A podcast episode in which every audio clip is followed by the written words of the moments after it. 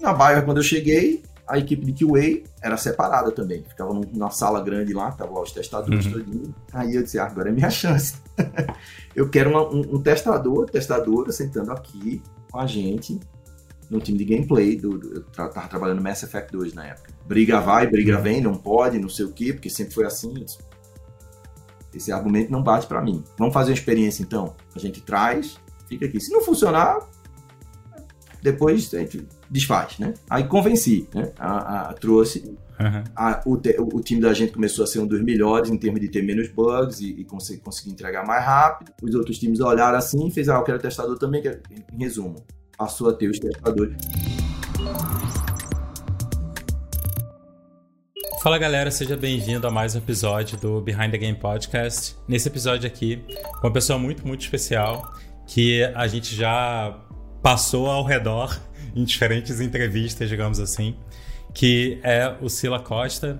Então, Sila, cara, muito, muito obrigado por ter tirado um tempo para bater esse papo aqui com a gente. É, eu tô muito animado para te perguntar um monte de coisa. Até tentei perguntar menos antes aqui na nossa conversa para descobrir junto. Então, cara, muito obrigado por ter tirado esse tempo. Tenho certeza que vai ser um papo muito, muito massa e instrutivo, tanto para mim quanto para a galera que tá assistindo. Então, seja bem-vindo, cara. Obrigado e prazer meu ah, estar no seu podcast, Rafael. Já estou ansioso já para começar. Massa, perfeito. É, Sila, tu você tem uma carreira internacional já há muito tempo. Não fiz as contas, mas sei lá, alguma coisa perto de 15, 20 anos, alguma coisa assim, talvez. É, passou aí por diversos jogos AAA. É, trabalhou é, em, em diversos lugares, foi fundador da Jinx. É, e GDA, acho que é o primeiro capítulo aqui no Brasil. Teve um papel na Abra Games lá no começo. Então tem muita coisa aí legal pra gente falar. Mas quando eu tava fazendo a pesquisa pra, pra gente fazer esse, esse podcast, o que me chamou a atenção é o seu trabalho como técnico de futebol. Então, eu gostaria de começar por aí, te perguntando um pouquinho sobre como que é essa parte para você, qual é o papel que tem. E em especial, já que você tem a posição de producer lead producer, enfim, diversas categorias ali dentro já há um tempo. Eu queria entender quais são as associações que você vê entre as duas coisas, de liderar um time, né, no final das contas, em algum grau. É, eu, eu vou até sair um pouco do script aqui, porque eu vou, eu vou mudar a câmera uh, okay. um pouquinho, porque vai dar para ver um pouquinho aqui do, do, do, lado do futebol também, como você pode ver ali no canto, junto com uh, os quadros, lá, tem, tem as bolas, o troféu, medalha, tudo. Então, esse Perfeito. lado do futebol, quando eu vim aqui para o Canadá, eu não estava. Assim, eu sempre joguei futebol, gosto muito de futebol, mas eu nunca tinha sido treinador nem nada do tipo, não, né? Mas aí meu filho estava uh, na época, acho que com 4, 4, 5 anos de idade, eu levei ele para inscrever ele numa escolinha de futebol. E, e, fizeram uma certa chantagem emocional comigo, né? Falaram assim: ah, você, você, você, quer ser treinador, quer ser voluntário? Eu disse: treinador? Não, nunca fui treinador, não, não sei ser treinador de futebol, nunca Aí a moça falou assim: Ah, tá, tudo bem, mas é porque a gente tá procurando por treinador, nem, nem assistente, não. Eu disse: Não, não, não, nunca, nunca treinei ninguém, assim, não, acho que não vai dar certo, não. Aí ela, aí ela falou: Ah, ah, tá, então porque senão, sabe como é que é? A gente vai pegar um pai voluntário que nunca jogou futebol, jogar rock, vai ensinar futebol para meninos e tal. Aí eu fiquei pensando assim: ah, Bom, então talvez eu acho que eu consiga fazer um pouco melhor. Sim. do que alguém que nunca jogou futebol, né? Eu fiquei imaginando, disse, tá. Aí comecei, uhum. comecei, ele tinha 4 anos, ele já está com 16 agora, 16 anos, e, e, e uh, o outro, meu outro filho também, que já está com 11 anos, eu, eu, eu, treinei eles, né? Então entrei nessa carreira uhum. de treinador meio que por acaso, né? Não, não foi programado nem nada, e comecei a gostar, e, e, e depois eu comecei a traçar uns paralelos com, com, com, o lado da indústria de jogos que eu nunca imaginava que ia acontecer, né? Mas na verdade você, pelo menos eu como produtor, né? É, a, você é sempre um líder de uma equipe, né? Você está sempre liderando uma equipe, resolvendo conflito, né? Você tem os, uhum. os projetos, os, os, objetivos e tal. Ah, e, e, obviamente que você tem uma equipe. Quando você tem uma equipe, você tenta melhorar a sua equipe também, né? Você quer, com, com, você quer fazer com que a sua equipe uh, melhore, né? Um, então, uh, não é muito diferente de você estar tá com uma equipe de futebol, quando você está como treinador, você também tem, tem jogadores com personalidades diferentes, né? Eles estão, ah, no caso, uhum. crianças, né? Porque eu, eu ensino futebol ah, infantil e uh, uma equipe é U17, a outra é U13 agora, né? Abaixo de 17, uhum. abaixo de, de 13 anos. E, uh, assim, você, você desenvolve várias habilidades de, de, de, lidar com pessoas diferentes, com os pais também, que é, é semelhante quando você tem um projeto, você tem os clientes, você tem né? Você tem a equipe desenvolvedora e você tem que lidar com os problemas. Ah, os pais são os clientes, caramba. Os pais são os clientes, né? okay. né? os pais são os que pagam para os filhos estarem lá. Mas, Sim. Ah, e, e, às vezes tem muita. É, é, às vezes existe uma certa. Ah, ah, não está muito conectado o que o pai quer e o que o filho quer, ou a filha. No meu caso é filho, né? Porque eu treino o lado dos meninos, né? Mas é, uhum. é, às vezes o pai tem muito mais ambição que o menino, ou o menino está feliz e o pai acha que não está legal porque ele está jogando na posição que ele não gosta, mas o menino está feliz naquela posição. Então tem, tem, tem muito disso também. A, a, Entrei na camada de gestão de stakeholder, né? Que você também é, faz no seu trabalho. E, e, entra muito também no lado da, da, motivação, né? Pessoas diferentes são motivadas de hum. forma diferente, né? Alguns são, são motivados pelo desafio, pelo... A, você pode dar uma crítica direta, uhum. e a pessoa não vai tomar do lado pessoal e ele vai a, a you know, é, vai, vai usar aquela força interna é, para poder melhorar. E tem outros que você precisa, são mais assim, você precisa perguntar mais e, e fazer a pessoa refletir sobre o problema até ela a, a buscar aquela força interna de, de para uhum. motivar uhum. a, o crescimento dela. Né? Então, é interessante. É, é, existe um paralelo que eu não achava que existia uh, e uhum. aprendi muito dos dois lados, né? usando técnicas do lado profissional meu como produtor de jogos e, e, e vice-versa, tá? Uhum. futebol para o lado profissional também. Muito bom. É, cara, tem, tem muita coisa assim que eu tenho vontade de aprender e entender melhor, por isso que eu puxei por aí, sobre como que é o trabalho de produção de maneira geral num, num estúdio desenvolvendo um jogo AAA. Imagino que... Imagino e tenho certeza que as coisas são bem diferentes de, de, de estúdios menores. É, em especial porque a gente tem, tem alguns estúdios num tamanho bem legal aqui no Brasil, mas a maioria é pro lado mobile, né? Que acaba sendo uma gestão de produto, assim, bem diferente de um, de um, de um jogo para console grande, enfim. Apesar dos dois terem grandes orçamentos, terem muita gente envolvida, né? Tem muitas diferenças aí e ser massa aprofundar-se um pouco mais.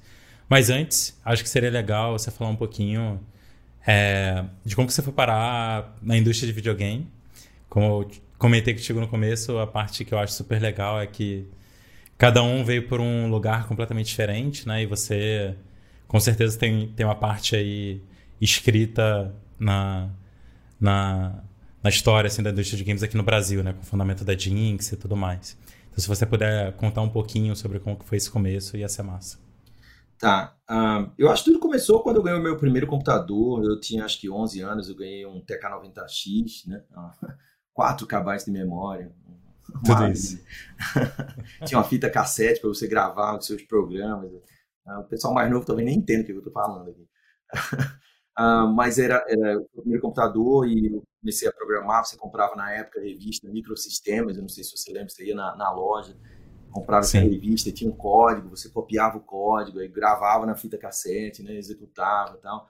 Uh, às vezes tinha até bug, você debugava o, o, o, código para ver o que é estava acontecendo. E foi assim que eu comecei. E, obviamente, que tinha alguns jogos também na revista, aí né? você ia fazendo jogos bem simplesinhos e aprendendo. Ah, e, e, assim, na minha infância eu comecei a. Eu achava que eu já ia ser programador. Minha, na minha cabeça eu ia ser programador profissional. Hum. Né? Minha profissão ia ser, ser programador. Ah, estudei, entrei na, na Universidade Federal de Pernambuco pra, no curso de Ciência da Computação. Minha, na minha cabeça eu ia ser programador, não ia ser não ia necessariamente trabalhar com jogos, nem pensava em trabalhar com jogos. Jogava muito, uhum. tudo, mas não não era o meu objetivo no momento, né? Então, ah, ah, então eu já programava profissionalmente até antes de, de entrar na, na, na, universidade e tal. Eu tive empresa com amigos, a gente fez software, tudo. Ah, uhum. É uma história bem legal lá, mas é, para outro podcast. Mas é o lado empreendedor. Uhum. Eu acho que eu já tinha um lado empreendedor com 14 anos. A gente, esse amigo meu, a gente abriu uma uma, uma empresa que a gente vendia você vê, você vê como é uma oportunidade. Eu acho que tudo na vida tem muito disso. Às vezes, quando você está pronto e aparece a oportunidade, você, você, você pega ela, né? uhum. É assim que, às vezes, o caminho, o mundo abre as portas para você, né? A gente tinha... porque nós dois tínhamos computadores e tal, a gente tinha vários softwares e, e é, é, esse meu amigo ele tinha um software que fazia impressão de etiqueta, etiqueta que você colava no livro, tipo da escola, sabe? Uh, você podia botar três linhas, podia botar seu nome, endereço. E, e a gente uhum. tinha um outro software também que fazia, uh, tinha uns desenhos, você podia desenhar, tudo na época da, da impressora Matrix, né? É, é, é, aquela uhum. impressora fazia um barulho danado, né? Pra, pra, pra, pra. Sim, sim. a Dot Matrix. E, e tinha as figurinhas também. Um, e a gente botou uma figurinha, botou o nome da gente e colou no, no, no, no livro do, da escola, né? só, pra, só, só de brincadeira, né? Um, e aí um amigo da gente chegou e falou assim, cara, gostei, será que vocês faziam um desenho... É, se, eu, se eu pedir um desenho, vocês fazem um desenho customizado para mim? a gente olhou assim, ah, para fazer eles. Pronto, eu pago, não lembro na época, vamos dizer assim, 10 reais. Uhum. Eu pago 10 reais por 10 uhum. etiquetas, né? Aí a gente parou assim, olhou um pro outro, fez, você pagaria 10 reais pra gente fazer 10 etiquetas? Pago. Aí, ok. Aí a gente, a gente ia fazer de graça mesmo, né? Então, uhum. é o desafio, né? Aí a gente tá, vamos fazer, fez.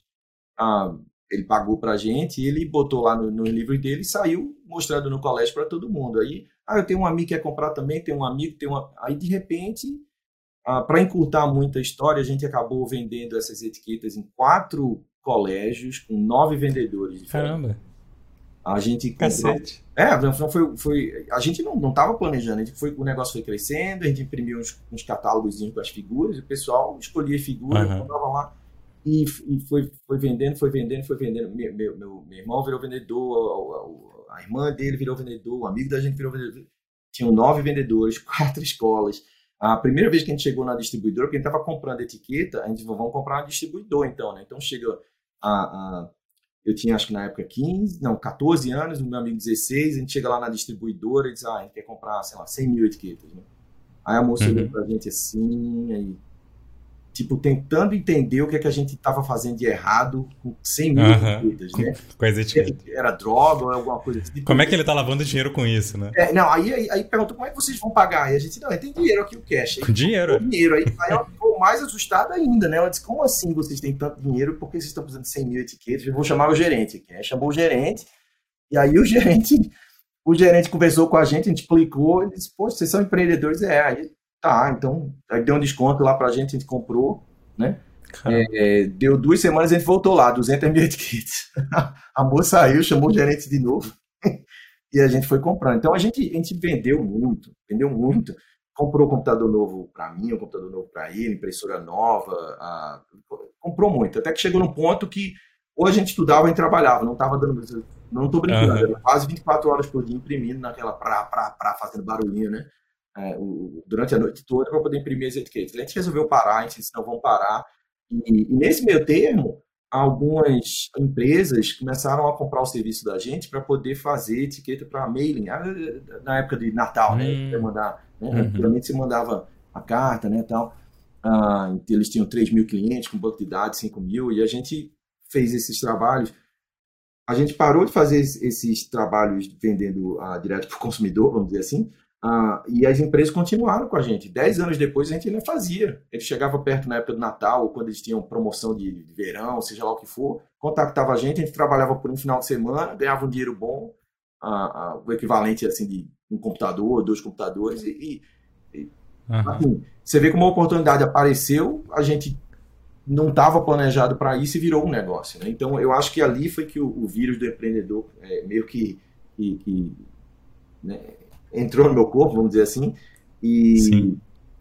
e a partir dali, eu, mas eu estava pensando em ser programador, então entrei na, na, federal achando que ia ser programador, tudo, talvez ter minha empresa um dia, e as coisas foram meio que se juntando, assim, a, a, na época a, a, Universidade Federal de Pernambuco tinha um curso muito bom, ainda tem um curso excelente de, de ciência da computação, né, ah, e bem renomado, e tinha uma cadeira de empreendedorismo, que foi nova, eles lançaram a cadeira de empreendedorismo, eu entrei na cadeira, hum aprendendo a fazer um plano de negócio e a gente acabou que se juntou, ah, cinco, cinco amigos se juntaram, a gente fez um plano de negócio e como a gente gostava de jogos, né, a gente acabou, bom, por que a gente não faz, abre uma empresa de jogos? E, e a, a ideia da gente era fazer na época um, um, um MMO, né, começar com um MMO, um Massive Multiplayer, uh, online game, uh, uh, e e para não fazer um RPG, né, um role-playing game, como todo mundo estava fazendo na época, nessa época você tem que lembrar que tinha, não tinha o Warcraft ainda, né, o World of Warcraft, tinha o, o Ultima Online, o Ashnon's Call, né, eram outros MMOs. e a gente, não, não vamos fazer um RPG, vamos fazer um, um, um jogo de simulação de, de futebol, FootSim, o Football Simulator, né? Ah, que na época uhum. a gente jogava muito Championship Manager, mas não era online, era single player, a gente não. Legal seria se a gente pudesse jogar com várias pessoas do mundo todo, né? Então essa uhum. foi a uhum. ambição da gente quando a gente criou a empresa em 2000, né? Ah, lá em Recife. E, e, e, o engraçado é que nesse meio tempo, quer dizer, eu abri, eu, eu abri a empresa em 2000, eu me formei em 2001. Então foi antes de eu me formar, Nesse meu tempo, eu estava uh, trabalhando como programador profissionalmente, trabalhei numa empresa que era incubada uh, na, hum. na, na pré-incubadora do, do, do, do, Centro de Informática, depois trabalhei em outra empresa que era uh, incubada numa outra incubadora, e finalmente trabalhei no César, que era uma incubadora também. Sim. e o engraçado é que eu tive a experiência de três incubadoras, né, nesses três trabalhos como, como programador. Eu tinha trabalhado em outra empresa como programador também eu estava achando que ia ser programador, mas quando a gente abriu a empresa, ele falava assim: ah, você é o programador que tem mais experiência, tem que gerenciar o time. Aí me botaram uhum. como líder e por aí, eh, no fundo, eu nunca mais programei a partir daí. Eu fui sempre uhum. o, o, gerente de projeto, o produtor, né? o cara que fazia o café Massa. também. Né? Sila, você é, comentou, você usou a palavra oportunidade algumas vezes. É, e, e tem, tem alguns pontos assim que eu queria entender um pouco melhor, né? Porque por um lado, certamente aparecem eu, eu, queria não usar a palavra oportunidade para explicar o que eu quero explicar, mas aparecem coisas né, que a gente pode ou não aceitar, digamos assim. E, e, se aquilo é ou não oportunidade depende se a gente percebe, né? depende se a gente tem capacidade técnica de entregar, depende se a gente consegue fazer bom uso daquilo. Né? Então, acho que em certo grau tem a parte interna e a parte externa, né? Alguma coisa tem que passar na sua frente, mas por outro lado, se tu não estiver preparado para pegar aquilo, não é uma oportunidade, digamos assim, né? Isso. Então, você mencionou aí do, do trabalho com as etiquetas e, e também como que foi o começo da Jinx, que vocês fizeram é, trabalhar ali no MMO, que até hoje na indústria de games no Brasil, indústria de games indie, continua sendo uma piada, né? No sentido de não dá para fazer um MMO, um estúdio pequeno, né? Mas lá atrás, 20 anos atrás, vocês conseguiram é, mandar super bem fazendo isso, assim. Então isso só me dá um cheiro de que tem uma capacidade técnica muito alta que foi desenvolvida ao longo do tempo, né? Mas o que eu queria te perguntar é tanto na parte ali no começo com, com as etiquetas, quanto um pouco depois, envolvendo na Jinx e tal. Qual que você acha que foram os fatores mais relevantes para isso de fato ser oportunidade para você, sabe? Você acha que foi parte técnica, competência técnica, estudar pra caramba, mandar bem no que faz? Tu acha que foi networking, saber se relacionar? Você acha que foi visão empreendedora por algum motivo, alguma história que você ouviu? Alguém que te guiou em algum grau para conseguir enxergar esse tipo de coisa? Você consegue ou ranquear ou, ou, conseguir dar um peso, assim, conseguir entender de alguma forma. Porque você contando agora, né? Claro que tem muito tempo, parece que foi fácil, mas eu tenho certeza que não foi, né?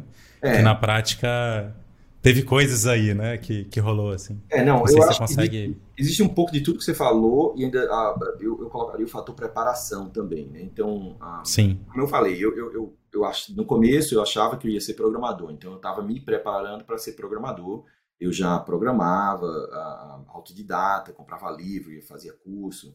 É, uhum. é, e, então, assim, eu já estava me preparando para ser programador. Aí entrei na, na, universidade.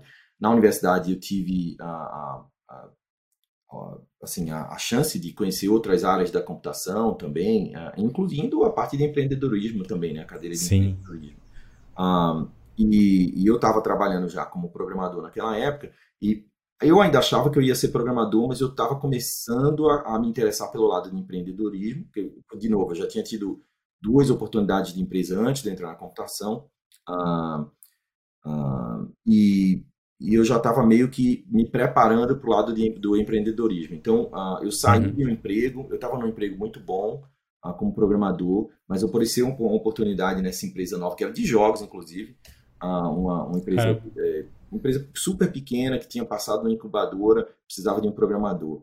Ah, eu ia ganhar 25% do salário que eu ganhava ah, se eu fosse para essa empresa, mas eu disse, sabe uma coisa, eu vou fazer esse passo aí, sabe por quê? Porque se eu for lá nessa empresa agora, eu vou começar a entender melhor como é que funciona o empreendedorismo lá, eu comecei, eu vou entender como é que funciona a incubadora, uh, como é que ele uh, consegue investimento, fazer o networking, como você falou, né? conhecer outras pessoas que são empreendedores também, o que é que eles fazem, quais são as... Então, eu, eu, eu, eu investi de certa forma, quando eu, eu disse eu vou receber um quarto do salário que eu recebo para ir trabalhar uhum. outra empresa, porque eu quero conhecer mais. Então, fui para essa empresa, trabalhei lá por seis, oito meses, uh, até que uma outra empresa que estava incubada, que era uma empresa que fazia software para advogados, né, escritórios de advocacia, uh, eu tinha criado um relacionamento muito bom com o dono, ele acabou me oferecendo um emprego, ele tinha sido promovido para uma incubadora maior, a empresa dele estava crescendo. A empresa que eu estava só tinha eu como programador e, e o dono, uhum. tinham duas pessoas. A outra já estava com cinco pessoas, eu acho, eu ia ser o sexto, né, funcionário. Então ele me contratou e eu fui para essa empresa de novo, porque eu vi que uh, dava para eu aprender uh, como funcionava outra incubadora. Né? Ele tinha esse esse outro, esse meu chefe, o André, ele tinha uma, um perfil bom de empreendedorismo e eu queria aprender mais com ele também. Então foi foi o que me motivou a, a ir para lá. E depois, uh, finalmente, eu saí dessa empresa para ir para o César, que era uma espécie de, de uma empresa que faz a ponte entre a universidade uhum. e grandes empresas como Motorola, o próprio uhum. governo, né? Tem vários projetos com o governo federal também, governo estadual. Então, eu disse, é, é, o último passo. Se eu passar pelas três incubadoras, eu vou entender melhor como é que funciona o ecossistema, eu vou fazer mais networking e tudo mais, né? Uh, Perfeito. E, então, esse meu plano, meu plano era, eu estava investindo né, na minha carreira, buscando essas oportunidades que iam agregar mais valor para a área que eu achava que eu estava indo, que era a área de empreendedorismo, e até então eu ainda achava que ia ser programador. Né? É, Sim. Uh, então, uh, o, a oportunidade, quando eu falo da oportunidade, de você estar tá pronto na oportunidade, é que você tem que ter. Uh, não, é, não é você estar tá, não, parado, sentado na na na, na, na, na, parada de ônibus, alguém vai aparecer e lhe dar um emprego. Não é assim, né? É, então, uhum. você, tem que, você tem que se preparar para chegar lá. Mas às vezes o caminho é meio torto, entendeu? E às vezes você está achando que você vai ser, como eu disse, programador e eu acabei virando empreendedor, né? Ah, e de empreendedor uhum. passei a ser ah, produtor, ah, gerou minha carreira toda, né? Fora do Brasil. Uhum. Então, eu acho que é isso. Você tem que estar sempre buscando um certo tempo, por exemplo, seja 10%, 20% da sua semana tentando se ampliar os seus conhecimentos, né? Em, em uma direção que, que lhe interessa. E eu acho que, acima de tudo que você perguntou da parte técnica, tem a parte técnica, tem a parte técnica, tem a parte networking, conta também. Mas eu acho que tem um lado da paixão também. Quando você está fazendo alguma coisa que você gosta, né, a, a, chance de você dar certo é muito, muito maior. Né? Porque você está fazendo, você não está fazendo só por obrigação, você está fazendo porque você gosta daquele, daquele tema, ou, ou, ou, seja, qual for o desafio que você está tentando né, é, seguir. Um, é, então, isso é, é assim que eu me motivo. Eu, eu faço algo que eu, que eu realmente gosto e em função disso eu consigo investir mais meu tempo, consigo né, aprender mais rápido, né? E, e, me juntar com outras pessoas da, do, do, que têm interesse semelhante. Né? Muito bem, muito bem. E aí, tá gostando desse bate-papo? Eu quero aproveitar uma pausa aqui rapidinho para te fazer um convite para conhecer o meu curso Behind the Game. Se você tem interesse em trabalhar com games, em desenvolver jogos com potencial real de ter lucro e começar com uma receita adicional para você e quem sabe até você migrar para trabalhar exclusivamente com games, crescer um estúdio e coisas desse tipo, no Behind the Game eu ensino todas as estratégias e táticas que eu utilizo na Minimal Games, no meu estúdio de games. Seja você um desenvolvedor solo aí trabalhando nas noites da vida, ou até mesmo se você já tem uma pequena equipe para te ajudar a criar jogos interessantes, de alta qualidade, com potencial real de vender e serem jogos lucrativos. A gente já tem vários alunos tendo muito resultado e se você quer conhecer então, eu vou deixar o link de inscrição para você conhecer mais e se inscrever lá e fazer parte do Behind the Game. Cara, teve, teve dois pontos que você falou que eu achei muito legal. Vou só sublinhar, assim, para a gente ir conectando os pontos. O primeiro é que. Vamos colocar assim. Qual, qual métrica você utiliza para medir seu progresso na carreira, digamos assim, né? Uma métrica bem padrão, é, que certamente não é melhor em vários casos, é simplesmente salário, né? Tô ganhando mais, estou crescendo na carreira, como se fosse uma linha reta, né? A carreira, e unicamente medida pelo salário, né? E aí o que você comentou foi exatamente que no começo você optou por, em vez de otimizar para maximizar salário, você otimizou para maximizar aprendizado, né? Com o entendimento de que isso é te dar um potencial maior para um médio, para um longo prazo, do que simplesmente aproveitar a melhor oportunidade possível em termos de dinheiro naquele momento presente, né? Então esse essa gestão de carreira, né, pensando em dar um passo para trás agora, entendendo que depois você vai dar 10 para frente, né, eu acho que é muito muito relevante assim, né, essencial para para gestão de carreira de maneira geral, né? Ainda mais no começo, né? Primeiros 10 anos da carreira, sei lá, putz, é a parte que você tem que suar mesmo, né, para criar potencial de oportunidades, né? Criar coisas que podem acontecer, assim. É... E outro ponto que eu achei super interessante foi como que é muito similar com o que eu penso também, sobre como que, por um lado, você tem, você tinha, tem, enfim, uma direção que você estava mirando, você falou bastante é, de queria ser programador, estava mirando para ser programador e tal, mas ao mesmo tempo você está com o ouvido aberto, né? Não está tipo, fechado àquela direção, né? Então você foi entendendo o que aparecia e como que você se sentia, digamos assim, com essas oportunidades que apareciam, e você foi adaptando paixão, adaptando as coisas de acordo com que, pelo menos foi como eu entendi, né? Como as coisas legais foram acontecendo e tu foi iterando, né? Então foi assim, foi um desenvolvimento ágil, vai, de carreira em vez de cascata, né? Tu foi observando ali o que estava tendo de resultado a cada fim de sprint, digamos assim, e aí você ia entendendo para onde que era o lugar que parecia que tem que tinha hoje melhores oportunidades ou maior aprendizado, ou alguma coisa desse tipo, né? Faz sentido essa, essa leitura? Faz, faz sentido, sim. Eu, eu vou voltar para o seu primeiro ponto, que você falou da, da curva não ser uma reta, né? Linear. Uhum. aprendizado, né? É. Engraçado porque volta para o futebol agora. Sim. ah, ah, pro, pro podcast também não ser linear, né? É. Aí a gente faz essa meta, essa meta explicação. Perfeito. Então, a, a, a analogia, voltando, né? A, o, o, o, o crescimento, quando você tem, a, quando você está ensinando crianças assim, eu também li bastante, estou aprendendo bastante ainda nessa área de, de, ser coach né, infantil. Então, uhum. um, um, dos problemas é, é, é, que a criança, ela não tem o crescimento físico dela, ela não é linear. Ela vai ser, ela vai ter alguns picos e depois ela vai ter um platô, depois ela tem um, um, um uhum. novo, depois ela. Então, por exemplo, pode, você vai ter às vezes uma, uma criança com 12 anos de idade que teve o crescimento físico, ela cresceu, está mais alta do que as outras, vai passar um período que ela vai estar tá meio, vamos dizer assim, desengonçada, ela não tem o controle do corpo uhum. bem quanto, quanto ela tinha antes, até que ela se acostuma, e aí depois disso ela vai ter aquela velocidade, tudo, vai ter uma desenvoltura física maior.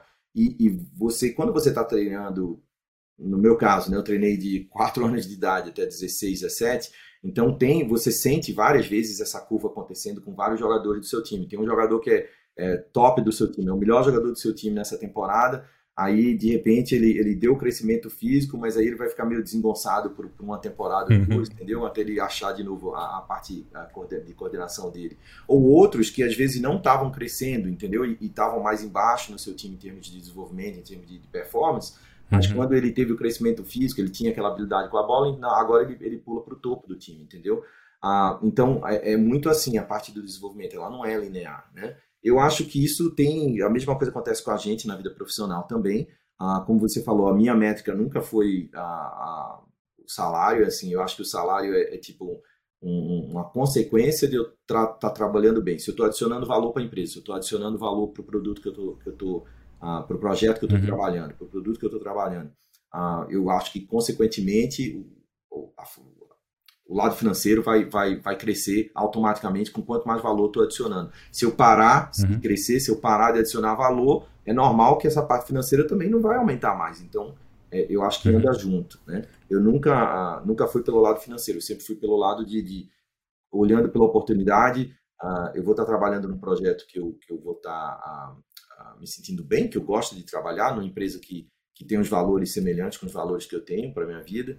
Uhum. E e se essa empresa e esse projeto vai me dar uma oportunidade de crescer. Várias vezes na minha carreira eu dei um passo para trás ou dois passos para trás. Eu contei aquele lá, mas teve vários outros passos que eu dei também. Até quando eu me mudei para a Finlândia, por exemplo, é, é, quando eu saí do Brasil para a Finlândia, financeiramente uhum. foi muito apertado, entendeu? Foi, foi um passo para trás financeiramente no começo, uh, mas uh, com certeza foi um passo para frente, porque um, dois, três passos para frente depois um, porque eu cresci rapidamente de produtor para senior producer, para a diretor de produção dentro da, da, da, empresa, na época chamada a, a Sumé, o estúdio Sumé da Digital Chocolate, na Finlândia, em Helsinki. E, uhum. e, em função dessa experiência internacional que eu tive, uh, não só fazendo, a gente publicava 20, 24 jogos por ano uh, de celular, um, uh, teve toda essa... Que foi isso? É, foi, foi, era muito, era muito, eram, eram muitos jogos que a gente fazia. Porque naquela época, não, isso é antes do iPhone, então um jogo, um jogo ah. a, a, parte de desenvolvimento, sem contar com porting, levava em torno de três meses. Então, uma equipe pequena com seis, sete, oito pessoas conseguia fazer quatro jogos no ano, seis equipes, você fazia 24. Seis, sete equipes. Mais os times outsourcing, também tinha os times de outsourcing. Então, é, é, uh, tinha equipe uh, na, na Finlândia, na Rússia, na Polônia, na Alemanha, no Brasil, nos Estados Unidos, na Espanha.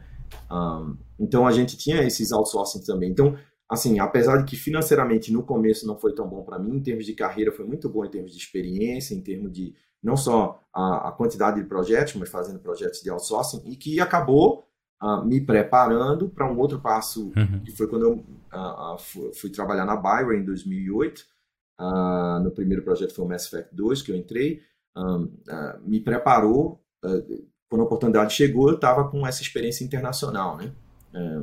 Uhum. Para entrar na Byron. Mas e até que ponto isso foi desenhado assim?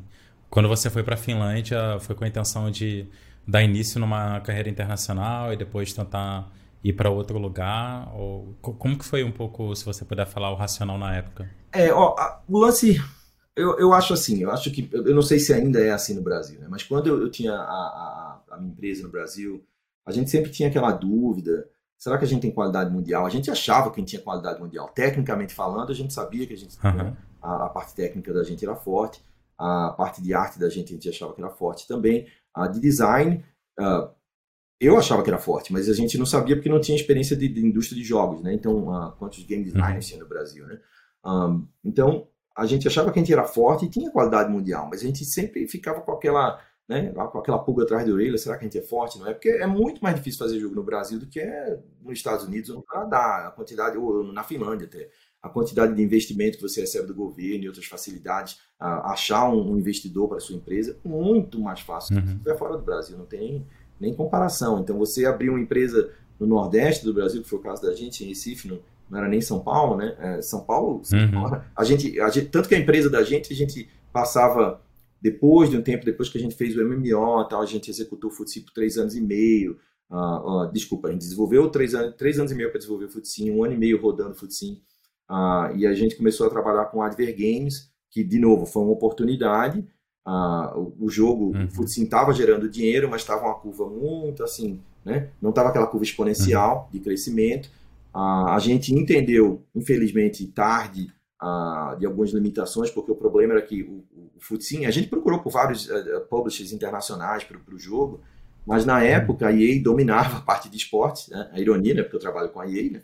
É, uhum. a, a, EA dominava a parte de esportes e, e não estava interessada no Futsim, a gente conversa, chegou até a conversar com a EA, não estava interessada, e os outros publishers todinho falavam, ah, você tem um MMORPG? A gente, não, é um, é um, jogo de esporte, ele, ah não, esporte é só com a EA, eu não quero não vou competir uhum. com eles, não. Caramba. É. Então, a gente. Que dominância. Todos, todos os povos que conversavam, eles, não, esporte eu não vou entrar. É, era, era, um oceano vermelho para eles, no caso, né? Não, era, um, era difícil de competir com a EA. Então, a, infelizmente, quando a gente percebeu, era tarde, a gente já tinha investido, já, já tinha desenvolvido o jogo, já estava com o jogo pronto. Né? Ah, uhum. E o jogo estava à frente da época, era um jogo que não tinha. Os publishers chegavam e falavam: ah, vai ter uma. A gente dizer, não, não tem parte física, você faz o download do jogo. Download? Como assim o download do jogo? Não, tem que vender a caixinha, né? Os caras ainda estavam presos uhum. no modelo. Uh, ainda em 2000, né, 2002, 2003, não, tem que ter uma caixinha para vender e tal. Não, não tem, vai ser, o cara faz o download, é uma assinatura, né? Ah, você faz, você paga por uhum. mês, os caras, como assim paga por mês? Como é que. É, eles estavam, a gente estava à frente, a gente estava à frente uh, do mercado, Uh, e, uhum. e, gerou uma oportunidade para a gente também, voltando para o lado do Adver Games, né, que eu estava falando.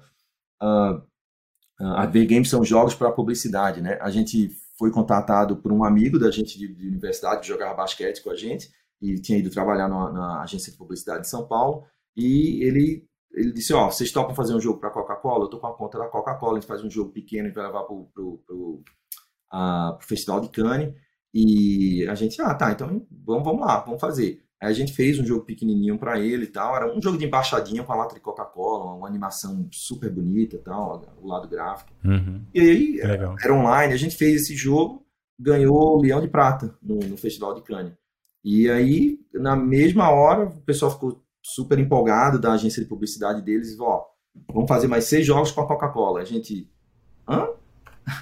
Isso ainda com a Jinx? Isso com a Jinx ainda. É quando a gente tava rodando o Futsim. Aí a gente, uhum. ok, vamos fazer esses jogos. A gente fez esses jogos com a Coca-Cola e depois que a gente fez jogos com a Coca-Cola, a agência queria contratar a gente para fazer jogo com a, com a Motorola, MTV. Teve, a gente teve cliente Fiat, Visa, pegou vários clientes grandes, né? Um, mas assim, a gente não estava pensando nesse mercado. A gente fez um jogo, fez muito sucesso, aí fez seis, fez muito sucesso, aí começou, né? Aí foi quando a gente percebeu uhum. que a gente deu uma guinada na empresa, a gente disse assim, ah, então vamos começar a investir mais nessa parte de adver games, e, e, a gente investiu e se deu muito bem, né? Mas era um mercado muito sazonal, tipo, na uhum. segunda, a gente vendia muito projeto na segunda, no segundo semestre do ano, no primeiro semestre não vendia nada, era... era... Por quê? Natal, essas coisas, não? É, as contas, assim, minha... minha o nosso entendimento, depois de estar tá trabalhando dois, três anos no mercado, é que o, o que, é que acontece? Você não vende um jogo diretamente para a Coca-Cola. Você vende. O, a, a, agência uhum. publicitária uhum. ela tem uma conta da Coca-Cola, seja lá qual for a grande empresa, e ela tem, ela tem um certo valor, seja lá qual for o valor, vamos dizer, um milhão. Uhum. Tem um milhão por uhum. ano para gastar na conta da Coca-Cola. Mas isso envolve propaganda em jornal, propaganda em TV, não sei o quê, e a parte de mídia eletrônica, né? Então, a, a parte de, de, de, jogos era só um, um, pequeno, uma pequena parte do budget deles. Então, eles tinham já, para um ano inteiro, tinha que gastar tanto no jornal, tanto na TV, tanto. E a parte de uhum. jogo, era eles pegavam um pedacinho do budget só. Então, normalmente, o que acontecia é que eles, a, a briga pela, pela conta publicitária acontecia depois do carnaval. E quando as empresas publicitárias ganhavam, ganhavam a conta da empresa, normalmente em abril, maio, é que eles iam atrás do projeto. A gente fechava um projeto, trabalhava no, no finalzinho do primeiro semestre, segundo semestre, lançava, mas ele não tinha mais budget para fazer mais jogo, entendeu? A gente esperar o próximo uhum. para poder ter o budget de novo. Uhum. Aí, a não ser que a gente pegasse outro cliente dele, né? E aí a gente fez com, com a Sadia, fez com, fez com vários outros clientes da, da, da, da agência. De, ah, e a gente começou a viajar para São Paulo, voltando agora. A, a, a gente começou a viajar para São Paulo, passava duas semanas em São Paulo. A, todo mês a gente tinha duas, três semanas que a gente passava em São Paulo para poder fazer os negócios, que nossos clientes viraram todos lá. Então, a, uhum. a parte do investimento, voltando para o Nordeste, né, abrir, abrir um, um, jogo no Brasil, uma empresa de jogo no Brasil ah, sem investimento era muito difícil e a gente sempre tinha aquela, a, aquela dúvida se tinha qualidade internacional. Um dia, uhum. um dia a, a gente teve uma. não estava bem na empresa, a, voltei para casa chateado e tal, e minha, minha, minha esposa perguntou assim: ah, por que você não aplica para uma empresa no exterior, né? A empresa era dentista, ela tava, o número de pacientes estava caindo muito no Brasil, aumentando muito a concorrência lá em Recife.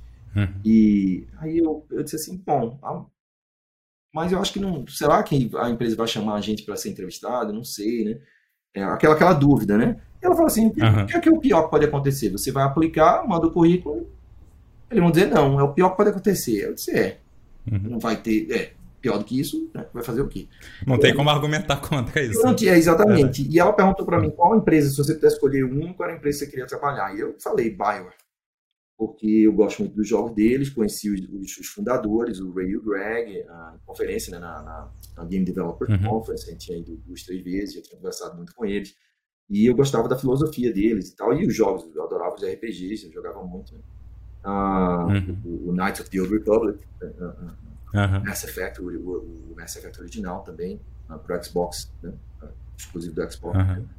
Um, então, eu, eu, disse, ah, tá, vou aplicar. Aí fiz meu currículo, ela, aí eu olhei e disse assim, ó, acho que não vai dar, tem um, o cargo lá tá muito júnior para minha experiência. Né? Aí hum. ela, mas aplique, o que é que vai acontecer? O pior, eles vão dizer não, né? Aí eu, Tá bom. Porque fica botando né, os empecilhos, né? Na, na, tentando Com se sabotando, mas você fica achando problema, né? Eu disse, é, na verdade, o que, é que vai acontecer? O pior que pode acontecer, eles dizerem não, né? Aí mandei meu currículo, esqueci. uma semana depois, recebo uma ligação assim, eu tô. Quando eu olho assim o celular, né, eu, eita, ligação dos Estados Unidos ou do Canadá, que é isso, né? É, uhum. Aí eu atendi, era, era exatamente a pessoa de recurso humano, né? Falando, ó, você aplicou aqui e tal, ela tá fazendo um que a gente chama do screening, né? Tava fazendo a primeira uhum.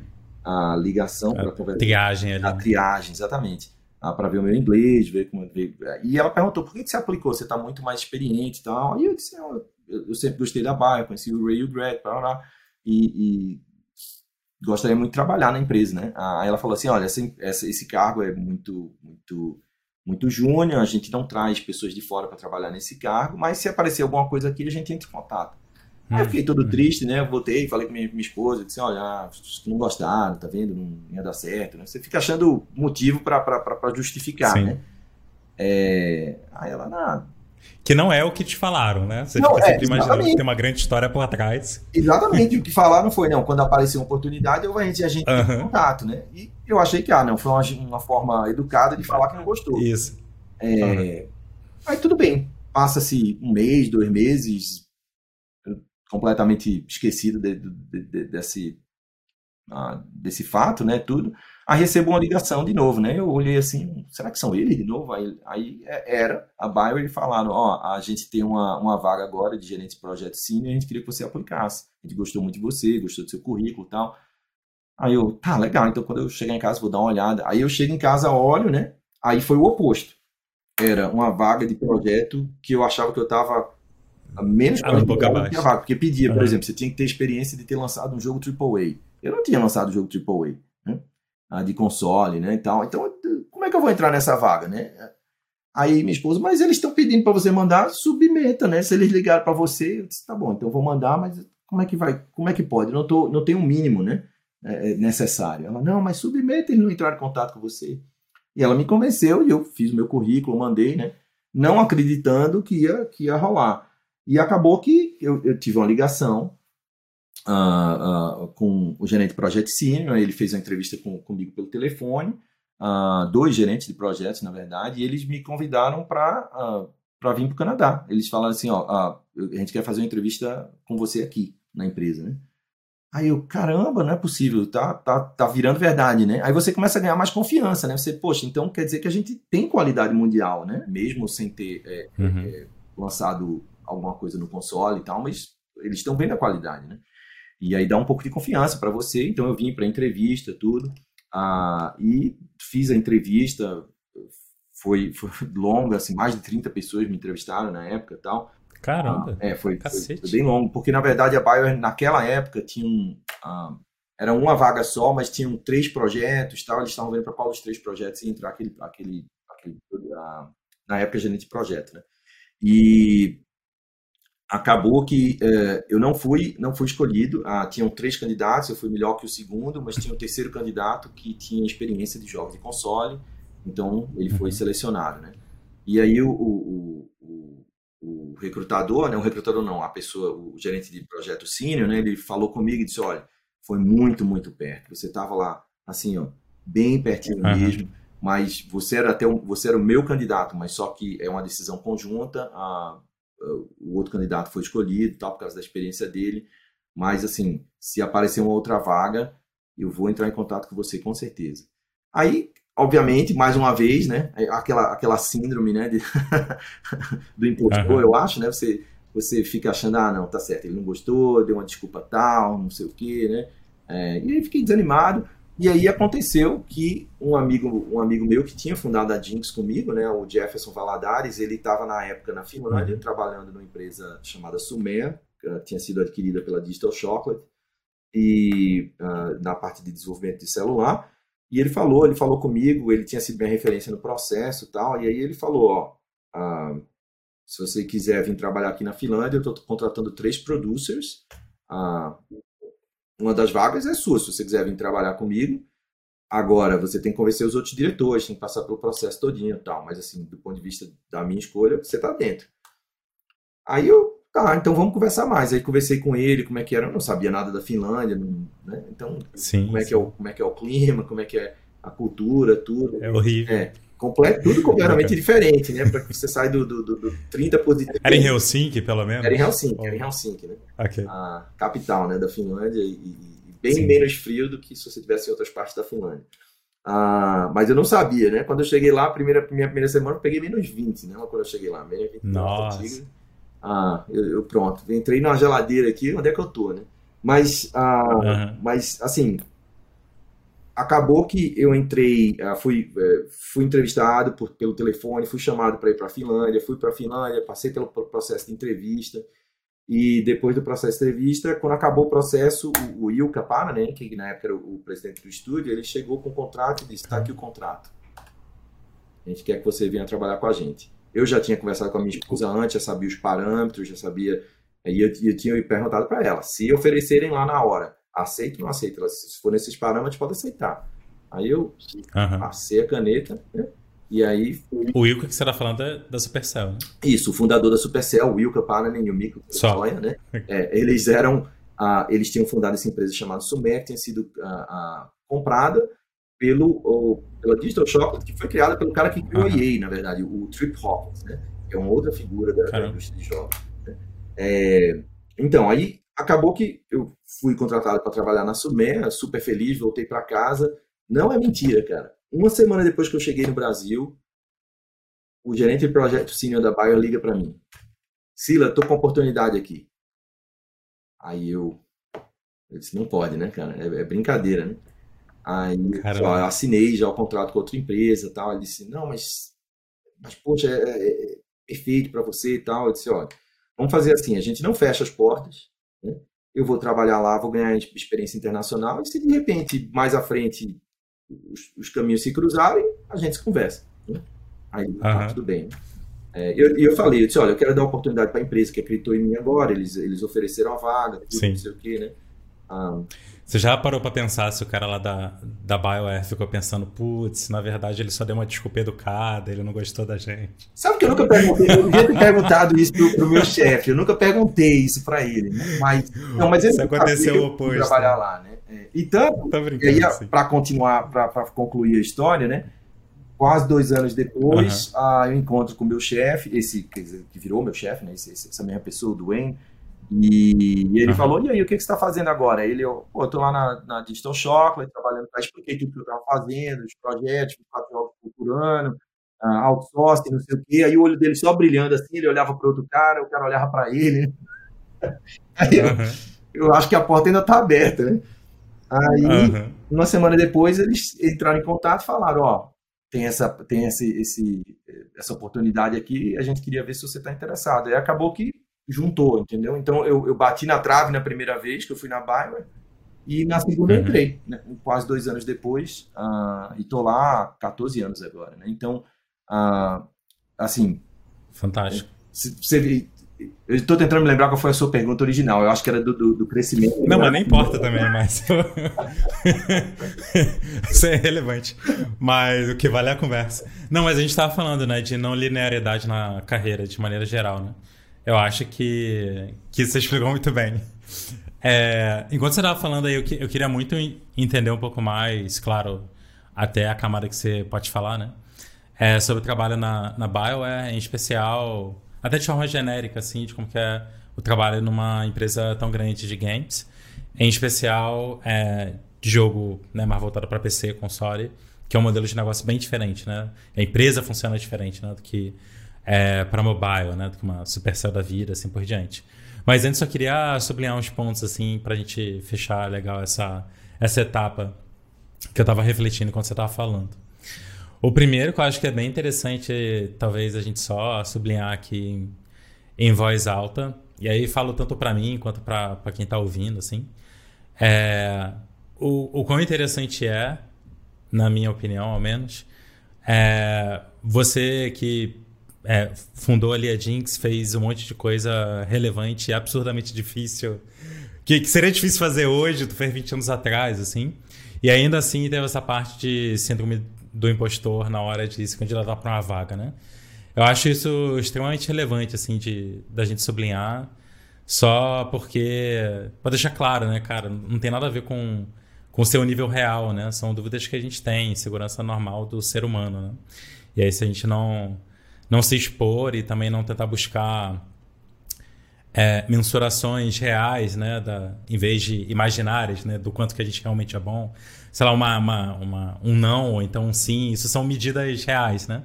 Você está se colocando no mundo e está tendo um, um, uma medição do, da tua capacidade, digamos assim, né? Em vez de só ficar na imaginação, né? Se eu sou, não sou bom o suficiente e tal. Né? Às vezes a gente fica, e com certeza já fiquei na minha carreira muito tempo com essas medidas imaginárias, digamos assim, né?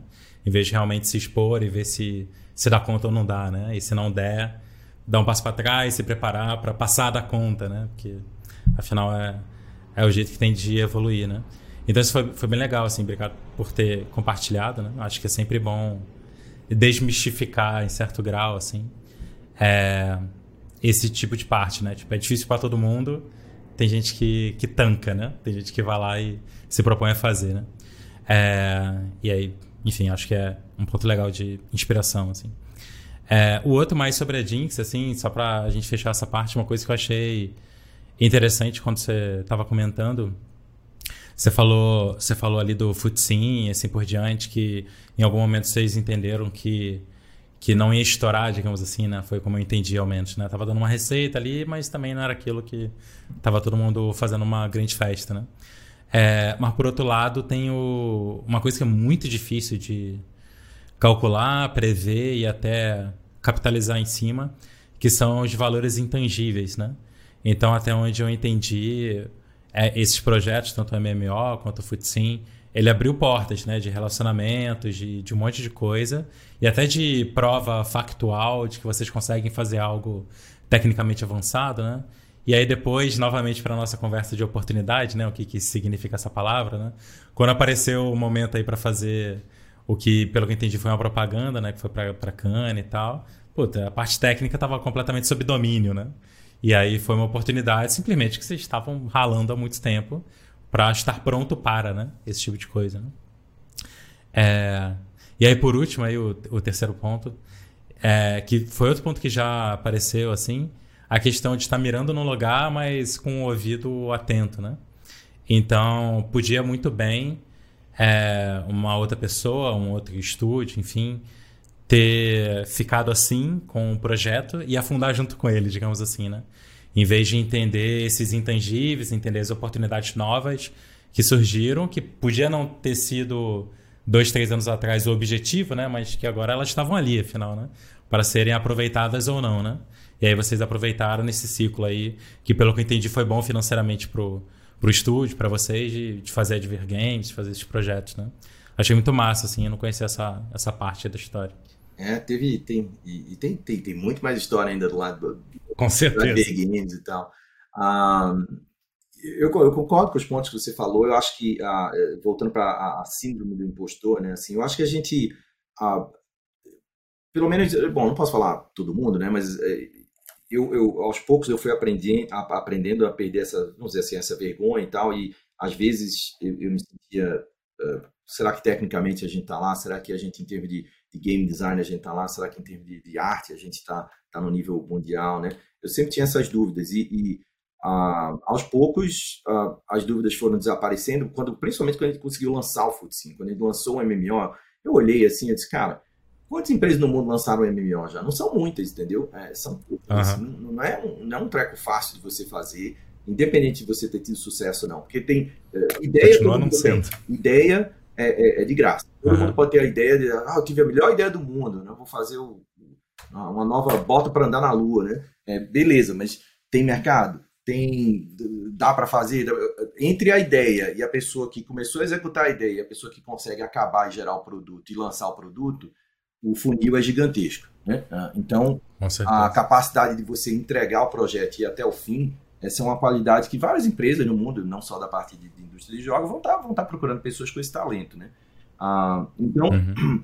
ah, de novo, a parte técnica é importante, mas não é tudo, entendeu? Você tem que. Ah, outra coisa que eu aprendi ah, dessa minha vida do empreendedorismo e na vida também, principalmente na Finlândia. Foi muito, um aprendizado muito legal na Finlândia.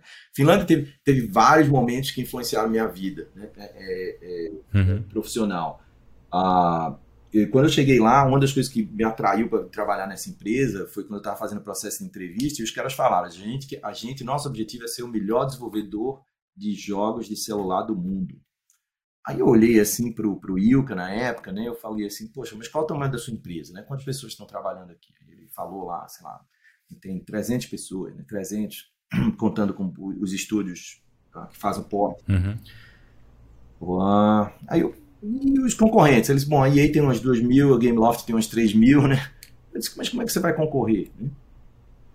Você tem uhum. 10 vezes menos pessoas, como é que, como que pode vocês serem melhores do que eles? Você tem menos dinheiro, menos 10 vezes menos pessoas e tal. Não, a gente tem a tecnologia, a gente tem um engine que permite com que a gente faça jogos muito mais rápidos, e em termos de capacidade, a gente traz gente do mundo todo aqui. Não, não, não, a gente tem pessoas de 32 países aqui. Então ele, ele já entendia do, do lance da diversidade, né, da, da, da uhum. inclusão, muito antes disso ser tópico uh, uh, popular. É assim. popular, assim, um, uh, então ele, ele, ele, ele, ele, ele dizia: se eu quero ser o melhor do mundo para jogos de celular, eu tenho que ter pessoas do mundo todo aqui. E, ele, e, ele, uhum. e eles catalogavam quantas pessoas tinham de, da Rússia, do Brasil, da Alemanha, da Finlândia, da Polônia, de, de, uhum. de todo lugar do mundo, da Austrália, Nova Zelândia. Né? Então eles. eles era by design, né? Era, era, era, era realmente estava tentando. Exato, era, era, era, era proposital trazer pessoas de culturas diferentes para facilitar com que os seus jogos fossem a, a, mais aceitos uhum. em mercados diferentes também. Né? Ah, uhum. Esse foi o primeiro, um, um dos primeiros momentos, um dos grandes aprendizados que eu tive lá é você você ser intencional, por exemplo, nesse caso do, do como a gente chama em inglês, né, de E&I, né?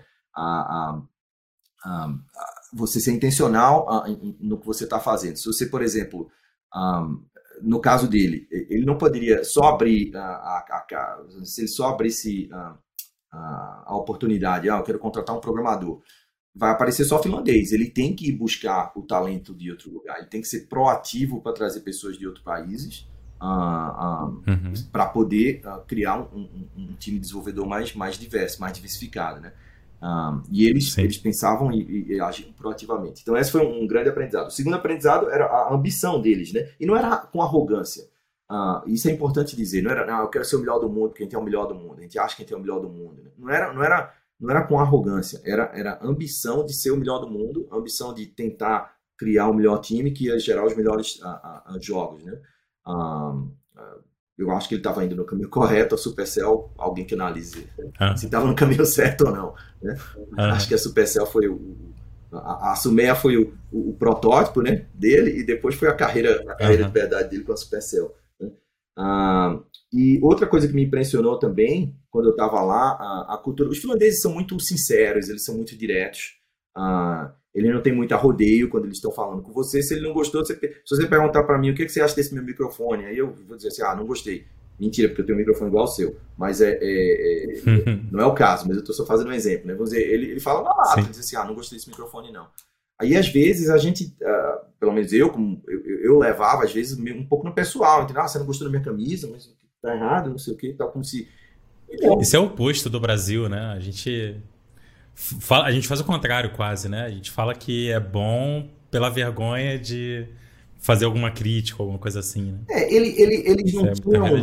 Ele não tinham, vamos dizer assim, não é que não tinham censura, mas ele, ele falava muito direto, entendeu? Se você perguntar se você gostou ou não gostou, você vai ouvir, entendeu? Se ele gostou. Transparente. Gostou, né? e, e, mas ele não significa que ele não gostou de você, porque ele não gostou disso e tal. Ah, então, ah, eu, eu lembro que toda sexta-feira a gente se reunia, tinha um Friday, Friday Coffees, eu acho que eles chamavam, não lembro eram tipo assim, três horas da tarde, tinha um café e uns muffins, né, uns, uns bolinhos lá para para a equipe vinha a, a, a tomar café, pegava bolinhos uhum. e, e, tinha uma apresentação do, do presidente do, do, estúdio, né, que no caso era o Wilka, falando do, do, dos jogos e tal. E eu tomei, eu quase caí para trás no primeiro, no, no, primeiro, porque ele abriu assim uma apresentação, ah, o faturamento da empresa tá tanto, esse jogo aqui faturou tanto, esse jogo faturou, esse aqui tá no, no vermelho, esse aqui tá no, no azul, esse aqui, né? E aí eu Uhum. Abrir o olho assim, olhando para todo mundo, tipo assim, cara, os caras não estão envergonhados não do jogo que não tá fazendo dinheiro, não sei o que e tal. E todo mundo normal, na boa, né, tal. E eu, uhum. eu, eu, eu, fiquei, assim, com a transparência de dados num nível que eu não tava esperando, né. Ah, assim, eu achava que esse tipo de informação ficava só para o pessoal que era mais né, diretor e tal. Não, compartilhava com todo mundo da empresa. O, o cara que fosse mais júnior uhum. da empresa tinha, tinha acesso às informações, né? E os caras fazendo pergunta, tudo. E aí depois foi que eu entendi o porquê, né? É, é, o objetivo era, vamos dizer, o, o time que, por exemplo, sei lá, não tinha vendido tão bem, né? Eles fizeram um jogo que não vendeu tão bem, o outro que vendeu bem, aí eles se comunicavam, falavam, ó, oh, cara, por que vocês fizeram diferente? Ah, não, a gente fez isso aqui também, fez isso aqui, isso aqui não deu certo. E dava motivação para eles no próximo tentar fazer melhor, né? E, e toda vez Sim. eles misturavam os times também, não era sempre o mesmo time, não. Os times saíam se misturando todo, a cada três meses, a gente mudava os times, uhum. né? Ah, até para ter esse, esse, essa polinização, vamos dizer assim, das ideias e, e uhum. os conhecimentos uhum. também, né? Ah, então, foi uma coisa que me, me assustou inicialmente. Ah, e, e, e, o quão aberto e transparente era do ponto positivo e negativo. Quando estava ruim, você via que estava ruim, entendeu? Não tinha, não tinha, não, não, disfarçava não, não falava. Esse jogo foi excelente, esse aqui foi, foi bom, não, não falava não. Isso, aqui perdeu tanto dinheiro, entendeu? Eu olhava assim, meu Deus do céu, muito dinheiro que perdeu. Uhum. Né? Ah, mas foi um aprendizado para mim também. Quando você é mais aberto com, com os dados, ah, com o seu time de desenvolvimento, eles vão entender melhor o contexto das decisões que você está tomando em relação ao jogo, vão entender melhor uhum. e vão, vão, vão se investir mais para tentar melhorar, porque ninguém quer ficar no time que está fazendo o projeto. Sim, né, sim. Que, que... Gera uma competição saudável, né? Saudável. No sentido de, nossa, pô, eu também quero tá, tá nos projetos mais interessantes, né? Ou consertar o que está dando errado aqui. E o que é que, o, que, é que o Rafael está fazendo também, senso... né? Porque o projeto dele está vendendo duas vezes mais. Rafael, o que, é que vocês estão fazendo? Ah, não, é porque a gente está botando, sei lá, um mapa com a progressão no jogo e eles gostam também. Ah, então, então vamos usar o mapa. Acho que aumenta o senso de ownership, né? De ownership, exatamente. Fazer parte daquilo. Exatamente. Aí aumenta, a pessoa se sente mais dona do, do projeto, né? Que entende melhor o contexto. Uhum. Responsável. Mais responsável pelo projeto. Ah, e dava autonomia também para as pessoas tomarem decisões também. Então, a gente Sim, falava, fantástico. não, nesse jogo a gente quer ter esse mapa de progressão aqui, porque a gente acha que o outro, o outro jogo se deu bem, né? É, é, então a gente acha que né, tem que lembrar que naquela época não era tão data driven, é, não era tão a, a, a liderado pela, pela não era tão popular assim. Uhum. Como é hoje em dia, né? A gente era antes do iPhone e tudo, entendeu? Você tem que lembrar que Sim. a parte de telemetria era bem, bem diferente do que é hoje em dia, onde você sabe todos os né, DAUs, MAUs e todas as informações de todo mundo, né? Ah, na... Sabe tanto que a conversa agora é outra, né? Restringindo, aumentando o critério de privacidade. Tá? Exatamente. Eu aprendi várias, várias coisas assim que, que eu trouxe para a carreira quando eu vim para a Bio também, né? Ah, fazendo a ponte agora, né? Como é que foi na Bio? Né? Eu cheguei. Ah, eu fiquei um pouco, assim, não é bem assustado a palavra, mas assim, um pouco tímido, né? Porque você está trabalhando com pessoas que lançaram sei lá, já lançaram três jogos em console, você tá vindo pela primeira vez, uhum. uma coisa de, do outro mundo, assim, para você, poxa, mas eu nunca lancei um jogo de console, como é que é?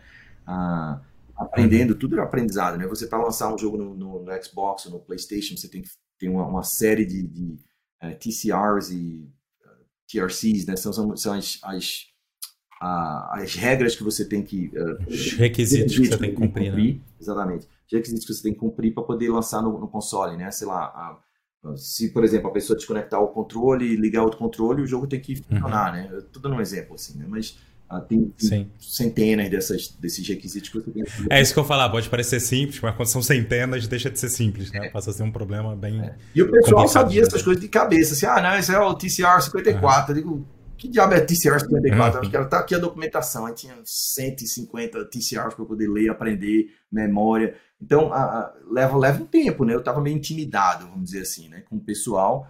E a uhum. qualidade do pessoal também. Cada, assim, programadores, artistas, modeladores, os escritores, todo mundo, assim, num nível fantástico, né? Ah, e, e por uhum. um tempo eu fiquei até pensando assim, poxa, como é que eu vou agregar valor aqui? Tipo, esses caras, como é que eu vou agregar valor? Tudo, tudo que eu ia conversar assim, eu chegava, Rafael, o que, que você achou disso aqui, disso aqui? Eu disse, ah, é, isso aí é uma boa ideia. Ah, inclusive, a gente já está fazendo o A, B e C aqui, para uhum. poder depois a gente fazer isso aí, porque isso aí é muito. É, leva tempo para a gente fazer, então a gente já está fazendo por parte para chegar lá. Tudo que eu pensava, os caras já tinham pensado três vezes na frente, né? Então, uhum. eu passei um certo período de tempo, assim, é, é, meio que buscando o meu. Né, né, como, como, que eu vou adicionar valor aqui no projeto, né? Enquanto eu estou aprendendo, tal, como é que é o processo, tudo. E, e, e veio de uma forma engraçada para mim, porque a forma que eu a, a, a, adicionei valor ah, na Finlândia, voltando para a Jinx, na verdade. Uhum. Ah, quando a empresa da gente era uma, uma, sala super pequenininha, todo mundo trabalhando juntos, computadores assim, um do lado do outro, né? Se você abrisse muito assim o cotovelo, você estava batendo na outra pessoa, né?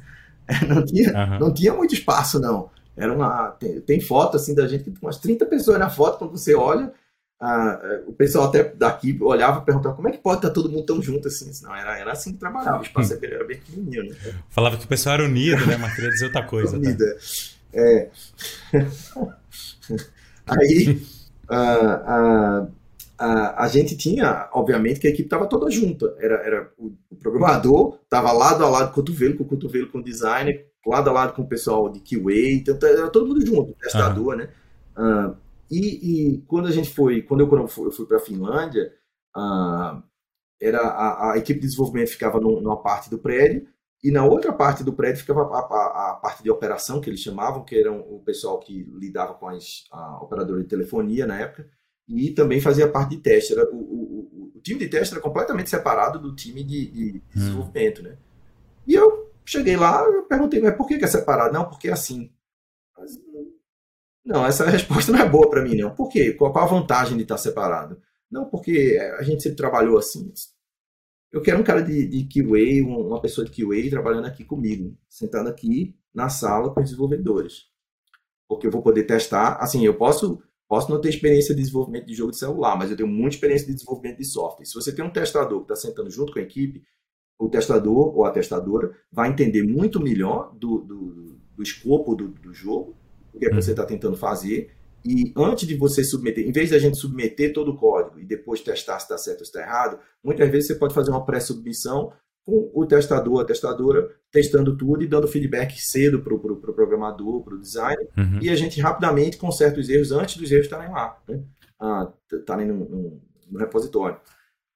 E Aí eles ficaram olhando estranho assim para mim, tipo, esse cara tá gerando confusão já aqui, né? Aí eu, eu disse, ó, eu quero uhum. test, um testador, testadora sentando com a equipe aqui com a gente. Aí bati tanto na tecla que consegui, a, a contragosto, né, trazer uma uhum. pessoa uhum. para sentar com a gente. A, a, a, a, testadora sentou lá com a gente, trabalhou, foi um sucesso o primeiro, o primeiro jogo da gente com a testadora, em termos de, de teste. Por quê? Porque a gente estava testando muito mais rápido, estava conseguindo. Naquela época você fazia, você não fazia o jogo celular, você fazia cinco jogos de referência, você fazia do, do aparelho que era, tinha menor memória e, e tela desse tamanho uhum. assim, uh, com um aparelho que tinha um maior número de memórias e 16 mil cores, etc, etc, entendeu? Uh, então você tinha cinco uh, jogos que na verdade você fazia, e você tinha que testar nesses cinco jogos, desculpa, uhum. nesses cinco telefones de referência, que depois iam ser portados para 3 mil telefones diferentes, né? então, Caramba o, o, a parte, depois de quando a gente acabava o desenvolvimento, passava para o time de porting e a gente tinha que ter zero bugs por um, por um dia ou dois dias para poder passar para a parte de, de, de porting. Como eu trouxe o QA para dentro, eu comecei, eu conversava com ela e dizia, olha, quais são, qual, qual dos cinco é o mais complicado de testar? Ah, é esse aqui e esse aqui. Né? Esses dois. Eu disse, beleza, esses são os dois que você vai testar mais agora. Eu quero o programador resolvendo esses bugs cedo, não, não quando a gente chegar no final. E aí a gente já estava, uhum. quando a gente chegou no, na reta final, esses dois estavam trabalhando bem, então foi bem mais fácil a gente fazer os outros, a gente acabou o projeto, entregou antes do tempo, ah, porque a gente conseguiu consertar os bugs antes da, da, da época, né? Já estava uhum. trabalhando. E aí o pessoal olhou assim e fez, ah, então no próximo projeto vamos... Aí, resultado, todo, todo time lá passou a ter um QA sentando junto com eles, que para mim era como era, era, era common sense, né? era, era normal, uhum. mas para ele não era. era. Uhum. Coincidentemente, na Bayer, quando eu cheguei, a equipe de QA era separada também. Ficava numa sala grande lá, tava lá os testadores todinho. Uhum. Aí eu disse, ah, agora é minha chance. eu quero uma, um, um, testador, testadora sentando aqui com a gente no time de gameplay. Do, do eu tra tava trabalhando no Mass Effect 2 na época. Briga vai, briga uhum. vem, não pode, não sei o quê, porque sempre foi assim. Disse, Esse argumento não bate para mim. Vamos fazer uma experiência então? A gente traz, fica aqui. Se não funcionar, depois a gente desfaz, né? Aí convenci, né? A, a trouxe. Uhum. A, o, te, o, time da gente começou a ser um dos melhores em termos de ter menos bugs e, e conseguir, conseguir entregar mais rápido. Os outros times olharam assim e fez, ah, eu quero testador também, quero... em resumo, passou a ter os testadores. Uhum. A outra coisa que a gente não tinha, na época, eram as salas na Bio, eram salas de duas, três pessoas, eram várias salas pequenininhas, né? É, Caramba, duas, três pessoas. Era, eram, eram, eram salas de duas, três pessoas, ah, então o time ficava isolado. E eu trabalhei tanto na, na, na Jinx quanto na, na Sumea, era aquele open floor, né, uhum. né? Concept. Ah, uhum. na, na, na Sumea, mais ou menos. A Sumea eram, eram, a equipe tinha oito pessoas, mais ou menos, e tinham várias salas dessa de oito pessoas. Mas não era uma sala de duas, três pessoas também, né? Ah, eu falei, bom, o, o time de gameplay da gente tem 15 pessoas, eu quero, tá, eu quero que todo mundo fique na mesma sala. Aí o pessoal da infraestrutura, não pode. A gente vai ter que pedir pro, pro prédio para quebrar a parede, não dá, os caras não vão deixar. O que, que custa perguntar? Mas o que vai acontecer e falarem não, né? Aprendi com alguém. Foi assim que eu cheguei aqui, inclusive. perguntando se dava para vir. Aí, aí perguntaram, os caras falaram, não, dá para fazer, mas vai ter que pagar não sei o quê. Tá. Em resumo, convenci de, de, criar uma sala maior onde ficasse o time de gameplay todo junto, onde ficasse o. Não, não, hum. não era nem o time inteiro, mas era a parte dos programadores, os animadores e os designers, os gameplay designers. Os, hum. os, os, modeladores 3D e alguma outra parte dos animadores e VFX ficavam lá do lado, assim. Mas fiz essa sala, botei o, cara, a, a pessoa de QA. Depois disso, cara, todos os projetos, sala grande, saiu quebrando todas as paredes, é, Olha só. QA ah, para sentar junto com a gente, né? Eles, eles ajudavam a gente a desenvolver mais rápido e pegar os bugs mais cedo. Custava, no resumo, você gastava menos dinheiro, menos tempo. Eles estavam lá trabalhando com você. Sim. Todo. Ah, não, fantástico. Então, eu não, não entrei lá na barra pensando que ia fazer essas mudanças, mas eu, eu, eu vi a oportunidade, né? Eu tinha experiência e eu disse, peraí, vamos, vamos propor aqui, né? E, e nesse mesmo tempo eu também sentei com esse o, o líder de programação na época, Uh, o Brandon Holmes era o líder de programação do, do, do time de gameplay da, uh, do Mass Effect 2. E eu disse: se a gente pudesse mudar o processo de desenvolvimento, se a gente tivesse uma varinha mágica, o que, é que você fazia para o próximo jogo? Aí ele olhou para mim, parou, pensou, disse: eu vou, vou, lhe responder amanhã, porque eu vou ter que pensar mais. Aí pensou, voltou uhum. e disse: vou fazer isso, eu fazia isso, isso, isso, isso. isso. Disse, Beleza, vamos escrever esse processo. Aí ele, sério? Sério, vamos escrever, uhum. propõe para o próximo jogo pode acontecer, a gente ouviu não. Uhum. Aí tá bom, a gente escreveu um processo novo de desenvolvimento da parte de gameplay, onde a gente queria, a gente estava querendo, que o processo era muito waterfall, né? era muito de cascata, né? Então, a, um, alguém, um, um, artista vinha fazia o conceito do, vamos dizer assim, do, da criatura que você está desenvolvendo, né? um inimigo no jogo, né? Então, fazia um conceito, o concept art, do concept art ia para o modelador, o modelador fazia o um modelo 3D e tal, o rig, aí via para o animador, o animador animava e finalmente chegava no gameplay. Quando chegava no gameplay, o gameplay, poxa, mas a gente quer que ele seja duas vezes mais, mais largo, né? Ah, então tem que voltar uhum. lá para o começo, lá. Pro, pro... Ah, não, mas eu quero que o braço também mexa dessa forma, não mexa lateralmente. Ah, não, aí tem que mudar. Uhum. Aí ficava nesse vai e vem o tempo todo, e essa briga ah, não tinha interação, era, era, só tinha um caminho, né, para você criar. E aí o que a gente fez foi, não, a gente vai sentar no começo, vai ter um protótipo, vai ser um, um, um, programador, um designer e um animador. Os três sentados juntos vão fazer o que a gente chamava de box creature, que era uma, uma, uma, uma criatura com só tinha um torso, uma cabeça e dois braços, uhum. no caso de ser uma criatura que tivesse dois braços, né? Dependendo da criatura. Um blockoutzão. Eram os blocos, eram os blocos coloridos e a gente fazia animação básica, fazia a parte do tamanho, da, anima, da velocidade, criava os arquétipos do, do, da criatura e, e, e, você jogava, você já podia jogar com a criatura, né? Contra ela. Né? Uhum. E, e, depois a gente ia para a próxima fase, onde adicionava o, também o pessoal de, modela, de modelagem, o pessoal de VFX e o pessoal de áudio, já, já, nas, já rápido. E aí eles começavam a dar ideia também. Então, às vezes, o cara do, do, do, do, do vamos dizer assim, modelador chegava e dizia, ó, em vez de fazer assim, faz assado, porque vai ser mais fácil da gente modelar, mais fácil de animar, uhum. mais barato, vai ser três vezes mais rápido, blá, blá, blá. Então, a, a, a, gente tinha um time que fazia iteração. Ah, no, no Mass Effect 3 melhorou absurdamente a quantidade de criaturas. A gente aumentou a quantidade de criaturas que a gente lançou no jogo e, e, e diminuiu a quantidade de criaturas que a gente não lançou, que a gente trabalhou e não lançou.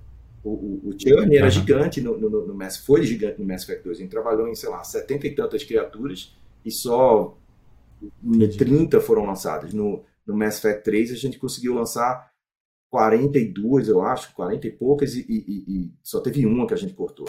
Né? Então, muito, muito mais reuso, né? muito mais interação. E aí, o que, que, você tá achando aí desse bate-papo? Bom, se você tá por aqui, eu vou assumir que você tem interesse em desenvolver jogos e talvez até ganhar uma receita com eles, talvez no seu tempo livre, ser uma fonte de renda adicional, que nem foi para mim lá atrás, assim, desde 2011, se eu não me engano. E agora, já com estúdio de games, com, com várias pessoas trabalhando, fazendo jogos grandes. Com isso tudo, né, com essa experiência que eu acumulei nesse tempo, eu decidi criar um curso chamado Behind the Game e eu queria te convidar agora para conhecê-lo. Então, no Behind the Game, eu compartilho todas as estratégias e táticas que eu utilizo no meu estúdio de games para criar jogos de qualidade dentro do prazo, né, dentro do orçamento ali que a gente tem de tempo e dinheiro e que são jogos lucrativos que vendem bem e os jogadores gostam. Então, se você tem interesse em aprender sobre isso, seja você um desenvolvedor sozinho trabalhando duas horas por noite ou até mesmo se você já tem uma equipe e trabalha com isso full time, eu vou deixar o link na descrição para você conhecer o curso Behind the Game, se inscrever e espero ver você lá. Agora vamos voltar para o nosso bate-papo. Eu achei incrível essa história toda. Eu queria te perguntar um pouco mais sobre a produção, eu vou entrar aí. Mas achei fantástico, toda a parte toda de QA, né? Mudando, mudando QA ao redor do mundo. É, se tiver uma associação assim de testadores de jogos, você deve ser membro honorário lá, porque agora todo mundo conseguia a vaguinha, né? É, e também uma coisa, o que você comentou aí por último, e principalmente a, a lente sob, sob a qual você optou por olhar o problema, né? Que é como que eu agrego valor aqui, né? É, no, no, seu começo lá na BioWare, que eu acho que, que tem muitas lições aí, né? E, e mais interessante para mim foi até a forma como você acabou agregando valor, né? Que era só reforçando o que a gente falou meia hora atrás, sei lá, sobre a importância da pluralidade dentro de um time, né? Então foi justamente por você ter um histórico diferente, ter tido experiências diferentes que você conseguiu enxergar uma coisa ali que a galera que estava ali há mais tempo não estava enxergando, né? Então, provavelmente lá a tua experiência empreendendo, depois tu, tua experiência na, na Finlândia, isso tudo foi somando para conseguir enxergar o mesmo problema com olhos diferentes, né? Achei, achei isso massa. E, e Sila, eu queria, eu queria entender uma coisa, e aí Vamos ver para onde que vai assim a pergunta, mas seria interessante se você pudesse falar um pouco, né? Você está aí com 14 anos, eu acho, na, na BioWare. Você, você passou por quantos projetos? Na BioWare? Uh, Mass Effect 2, é, Mass Effect 3, uh, Dragon Age Inquisition. Depois eu fui para o Mass Effect Andromeda.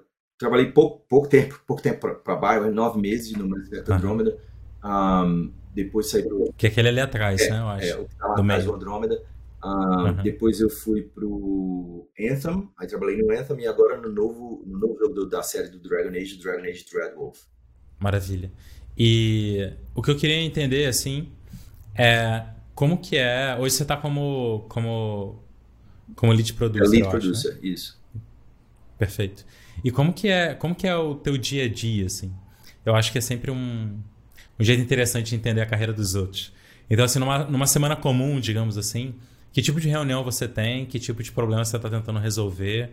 Que, que, que, quais são os softwares que você passa a maior parte do tempo, digamos assim? Não precisa pontuar caso não, não possa, mas tipo de software, né? A gestão de projeto, a comunicação. O que, que faz parte assim, de um dia a dia seu? Se puder estender um pouco de uma semana comum de trabalho, como o que, que tem nela? Posso, posso falar sim. Um, então, como lead producer, uh, eu, tenho que, eu tenho que explicar um pouco da, da, da, estrutura de como a Bayer funciona, que não é necessariamente igual Perfeito. a todos os outros estúdios da EA, uh, da Electronic Arts. Né? Uh, a, a, a Bayer, ela tem uma, vamos dizer, três disciplinas fortes. você tem a parte de, de, programação, você tem a parte de arte, você tem a parte de design, né? mais a parte de produção. São, junto com, obviamente, áudio, etc. Mas áudio, áudio os escritores entram entram entre basicamente pontualmente. Né? Um, uhum. Então a gente tem essas quatro disciplinas. A, a Bioware inicialmente ela não tinha parte de produção. Ela ela só tinha parte de programação. Inicialmente, quando eu digo inicialmente, se você entrar no Baldur's Gate, em 1990 e pouco, quando eles, né, um dos primeiros jogos que eles uhum. fizeram, eles não tinham parte de produção. Uh, e o, o, cara que me contratou foi o cara que foi o primeiro produtor, uh, gerente de projeto contratado, na verdade, ah, para ir trabalhar uhum. ah, na Bayer, né, o Dwayne. E ele, ele, ele que foi criando o time de produção dentro da Bayer. Então, a, a gente comparado com a Electronic Arts, a Electronic Arts ela tem uh, dois, ele, ele, tem o que ele chama do a carreira de gerente de projeto, que é o Development Director, tem a carreira do producer, uh, uh, do produtor, um, e você tem também a, a carreira do, do, designer, vamos dizer assim. No caso do FIFA é um pouco diferente, então dependendo do estúdio, a EA dá uma certa liberdade para você fazer de acordo com o que funciona melhor dentro do Adaptar. estúdio. Né? No caso da Bioware, a gente tinha gerente de projeto e producer, mas tinha muito pouco producer, na verdade. Tinha, tinha muito mais gerente de projeto do que producer. Tinha um, um producer para cada, sei lá, seis, sete gerentes de projetos, ou talvez até mais. Uh, uhum. eu comecei... Isso além da figura do Game Director, digamos Isso, assim. você tem o que a gente chama do o, o Executive Director, que seria o responsável pelo, pelo, não só pelo jogo, mas pelo franchise também. Né? Então, por exemplo, no caso uhum. do do Mass Effect, quando eu entrei em Mass Effect 2, o Casey Hudson era o executive producer, e ele era responsável não só pelo o jogo Mass Effect 2, mas também pelo Mass Effect 3, mas também pelos a, a, tudo mais que fosse relacionado com Mass Effect. Se a gente estava vendendo, sei lá, assim, capacete do Mass Effect, uhum. Do filme do Mass Effect, tudo isso passa pela parte, pela mão do, do, do executive producer, livros, etc. Né? Uh, então, uhum. o, o, o, os, os, producers, no final das contas, eles respondem para o executive producer, né? Se você fizer a pirâmide, uh, o, na Bioware, pelo menos, os gerentes de projetos, eles respondem para o senior, o gerente de projeto senior, né? O senior development director, o franchise development director. Um, uhum. e, e, e, o papel do produtor dentro do, dos jogos da Bioware é de liderar equipes, né? No caso da gente, a gente divide em pilares, vamos dizer assim, cada jogo ele tem alguns pilares. No, no caso do Dragon Age, por exemplo, a gente tem um pilar de narrativa, tem um pilar que é chamado de a, a, que cuida da parte dos personagens, né? A, da parte de criação de animação, a parte de concept art, a parte de, de, de, de modelagem dos personagens e também a parte de programação gráfica, né? que também envolve é, a parte dos personagens, não só personagens, mas programação gráfica como todo. Uh, então, a gente tem alguns pilares no jogo, tem um pilar de gameplay, etc. E, e, e, os lead producers, no caso, vão estar sendo responsáveis por um ou mais desses pilares. E dentro de cada desses pilares, você vai ter um, um, uns trios uh, criativos, vamos dizer assim. Você tem, uh, por exemplo, narrativa, você vai ter o diretor de narrativa, junto com um gerente de projeto e um produtor que são desse, desse pilar. Então, essas três pessoas vão liderar uhum. a, a, parte de narrativa como um todo do, do, do, do projeto, né?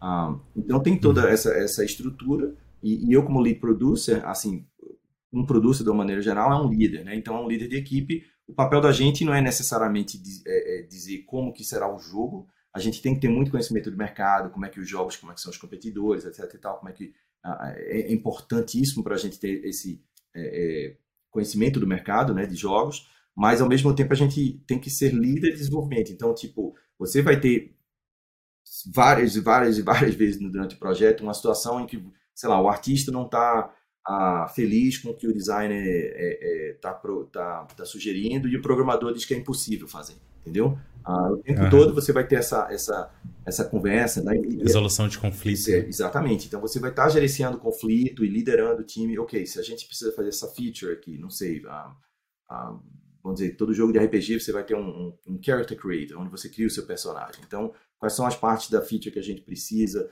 Ah, aí o, o designer está tentando puxar algumas inovações aqui, o, a, a, parte de programação também quer empurrar algumas, algumas partes aqui, mas não dá, não dá tempo da gente fazer tudo. Então a gente tem que escolher, priorizar o que é, que é mais importante para a gente, qual a ordem que a gente vai fazer, como que a gente vai testar. Então você, você é basicamente um líder de equipe, a, a, fazendo com que todo mundo ande, ande na mesma direção, em vez de cada um ir, ir para o seu lado. Né?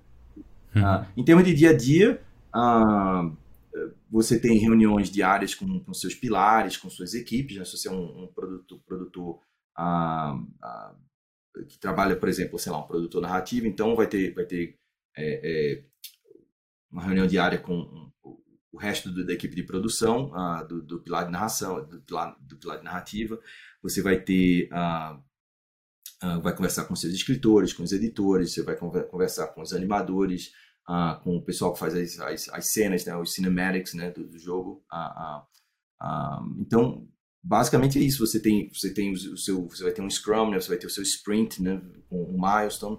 você vai dividir um milestone em tantos uhum. sprints, vai ter, vai ter que trabalhar no qual, qual backlog que você tem, qual o escopo do jogo, como é que está priorizado, o que é que vocês vão fazer essa, nesse planejar, né, fazer um roadmap do que você vai fazer para os próximos três meses, seis meses, etc. Né? Então, uh, é o uhum. tempo todo fazendo isso, é trabalhando com a equipe uh, uh, e, e, recebendo feedback também, trabalhando junto com o, o, o time de QA, né, que está testando o jogo e provendo feedback para você. Em termos de software, como producer, eu lido, eu lido muito com a, a, a, software de comunicação. Você tem o Slack, você tem, obviamente, você tem e-mail também, né? Uh, você, eu uso muito uh, planilhas, eu uso muito. Um, uh, Vocês estão remoto hoje? Hã? Remoto? Vocês estão remoto? Semi-híbrido, né? Uh, tem pessoas que estão. Eu, eu, por exemplo, eu passo alguns Entendi. dias em casa, uh, feito hoje, eu estou trabalhando em casa, mas tem alguns dias que eu estou na empresa. Vai para o estúdio também. Então eu, eu faço uh, três dias, normalmente três dias na empresa, dois dias da, em casa. Mas a pandemia meio que forçou a gente a, a, todo mundo trabalhar de casa, não teve muita opção para a gente ir no Canadá. teve muita coisa boa e coisa ruim que veio da pandemia para a gente, mas forçou todo uhum. mundo a ter que trabalhar remotamente e, e, e e depois que você aprende a trabalhar remotamente, fica mais fácil de você continuar uh, uh, trabalhando remotamente, eu acho. Né? Uhum. Fantástico. É, Sila, eu queria te fazer uma pergunta para a gente fechar aí. É, eu acho que que pelo, pelo, pelo menos para mim foi super interessante assim pegar um pouquinho do que do que deu para falar nesse nesse tempo que a gente está aqui da tua carreira. É, eu acho particularmente interessante o quanto que você passou por diferentes ambientes, digamos assim. Então, a parte de empreender, a parte de trabalhar numa empresa com foco em mobile, free to play, etc. E agora, agora, né, nos últimos 14 anos, é, trabalhando com, com jogos AAA, enfim. É, então, acho que você tem um, uma leitura, um entendimento da indústria de games bem, bem amplo, assim, né? Porque você viu muita coisa, passou por muita coisa, né? É, mais cedo aqui, antes da gente começar a gravar, a gente estava conversando sobre a ah, dica para começar, né? Abrir um estúdio, como que, como que faria, qual... e até que ponto espelharia alguma coisa do que você fez lá atrás, né? É... O mercado de games, a cada dois anos, três está completamente diferente, né? Então, ainda mais há 20 anos, mudou totalmente, né? Então, o que eu queria te perguntar, assim, é que dica que você daria para quem está pensando em abrir um estúdio e tudo mais? Principalmente no sentido, talvez, se você fosse abrir um estúdio hoje, sabe? Não como que foi 20 anos atrás, né? Porque o contexto era completamente diferente, né?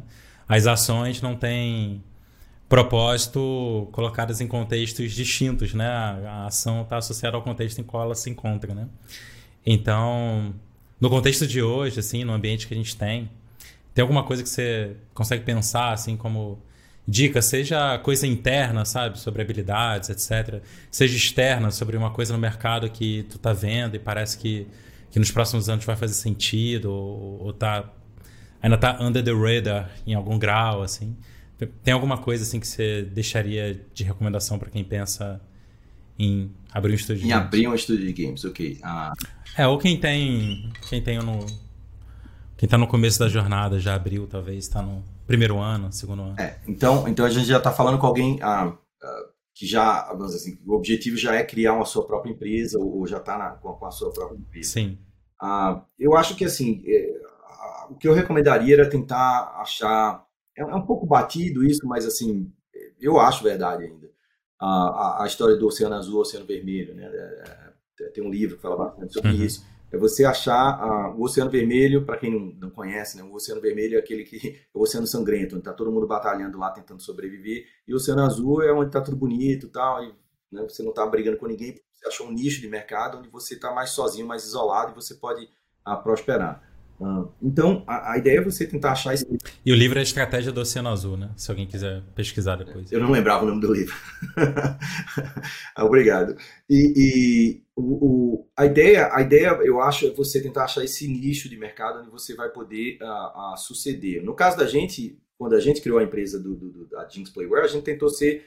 Vamos fazer um MMO, mas não qualquer MMO. Vamos fazer um jogo de futebol, uma simulação de futebol, porque era diferente dos RPGs. Se a gente tiver tivesse feito uhum. um RPG MMO, sei lá, talvez a história da gente fosse diferente para melhor ou para pior, não sei.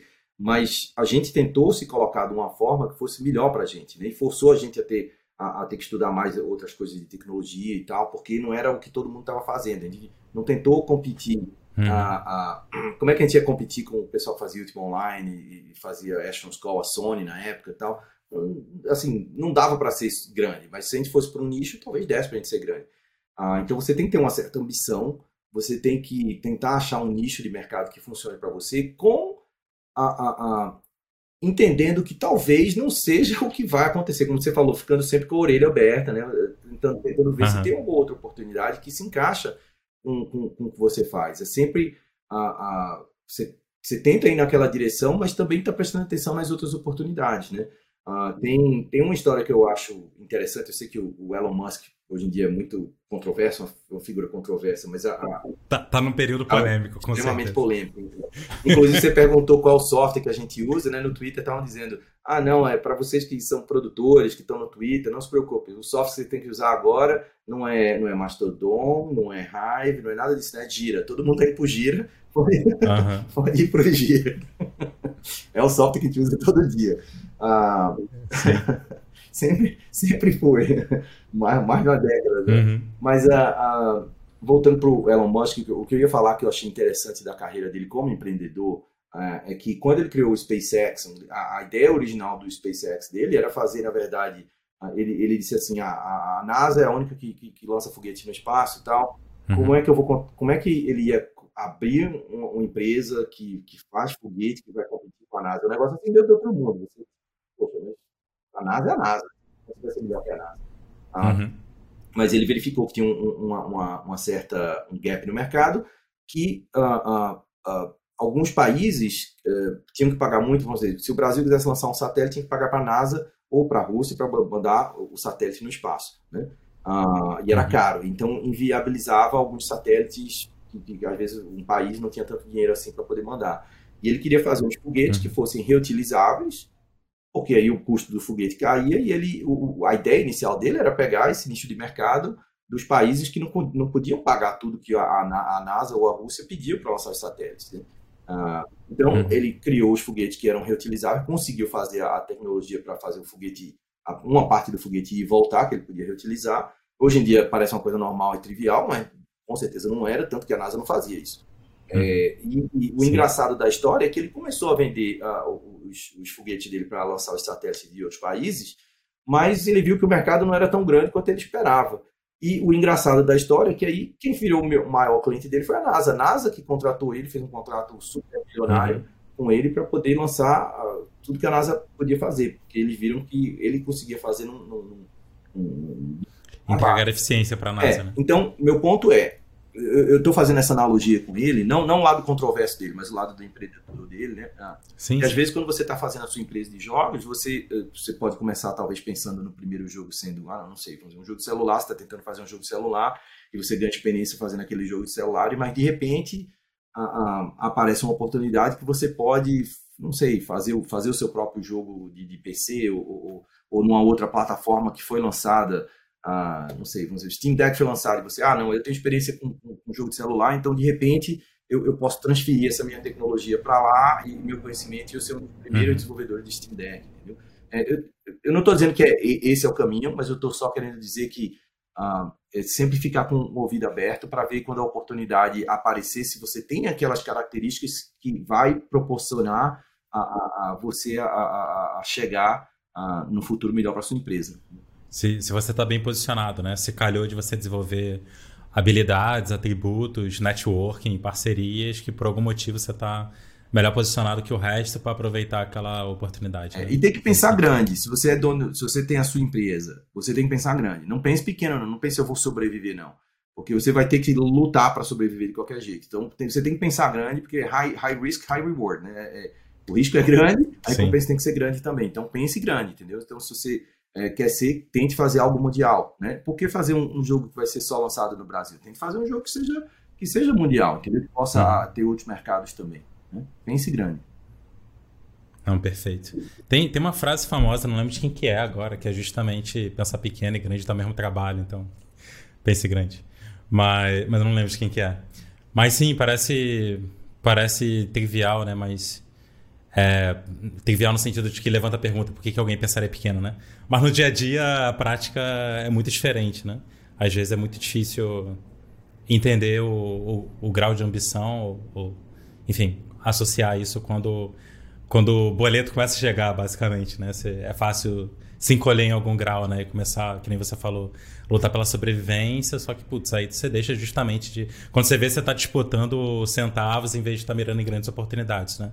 E aí acaba enxugando mais as coisas. Né? Então, pense grande, pense grande numa direção que, que você tem essa paixão interna para trabalhar, né? Obviamente, vamos dizer, sei lá, eu posso pensar uhum. grande, mas eu, é, minha empresa vai ser a maior empresa de contabilidade do mundo. Não, nada contra a contabilidade, mas não é algo que eu sou apaixonado por. Né? Então, uhum. então, assim, não, não casaria comigo. Então, é, tem que ser alguma coisa, seja use a sua, o seu lado do paixão para alinhar com é, as oportunidades que estão aparecendo para sua empresa e pensando grande, de novo, tentando ir para o Oceano Azul, tentando ir para uma. Ou porque você uhum. vai ser um dos primeiros a estar naquela área, ou uh, porque você está desenvolvendo numa área que talvez esteja subdesenvolvida ou está sub. Uh, uh, uhum. servida. Não tem, não tem outras empresas oferecendo aquele serviço para aquele, aquele mercado específico. Fantástico, Sila. Cara, muito, muito, muito obrigado. Eu acho que essa foi uma podcast um bom tempo, mas por mim seria o dobro de tamanho. É, cara, muito obrigado assim pela disponibilidade e, transparência em especial de falar sobre vários pontos aí da carreira. Assim, eu eu aprendi um monte aqui nesse papo. Eu tenho certeza que o pessoal que está ouvindo também, é, talvez até coisas diferentes. Então, obrigado pra caramba. Assim, eu acho que é muito relevante a gente fazer esse trabalho de tentar colocar isso aqui publicamente, nesse né, tipo de conversa, que eu acho que é, que, um, que nem eu já comentei aqui outras vezes, é, no, no, LinkedIn todo mundo tem a carreira perfeita, né? Então, às vezes, é entendendo como foi as histórias e que nem você falou mais cedo, né? Com medo de submeter lá para vaga e tal. Acho que isso tudo tem um papel que, que às vezes é uma história dessa que dá uma estalada, assim, de puta, cara, talvez eu devo fazer isso também, assim. É, então, obrigado de verdade, assim, por compartilhar, que eu sei que tem um papel muito grande, assim, de inspirar e ajudar o pessoal a enxergar como que os pontos podem se conectar para elas também. Então, velho, obrigado. Obrigado, obrigado pela oportunidade, Rafael. Adorei conversar com você. Fantástico. Então é isso, galera. Espero que vocês tenham curtido também. Forte abraço e até a próxima. Valeu.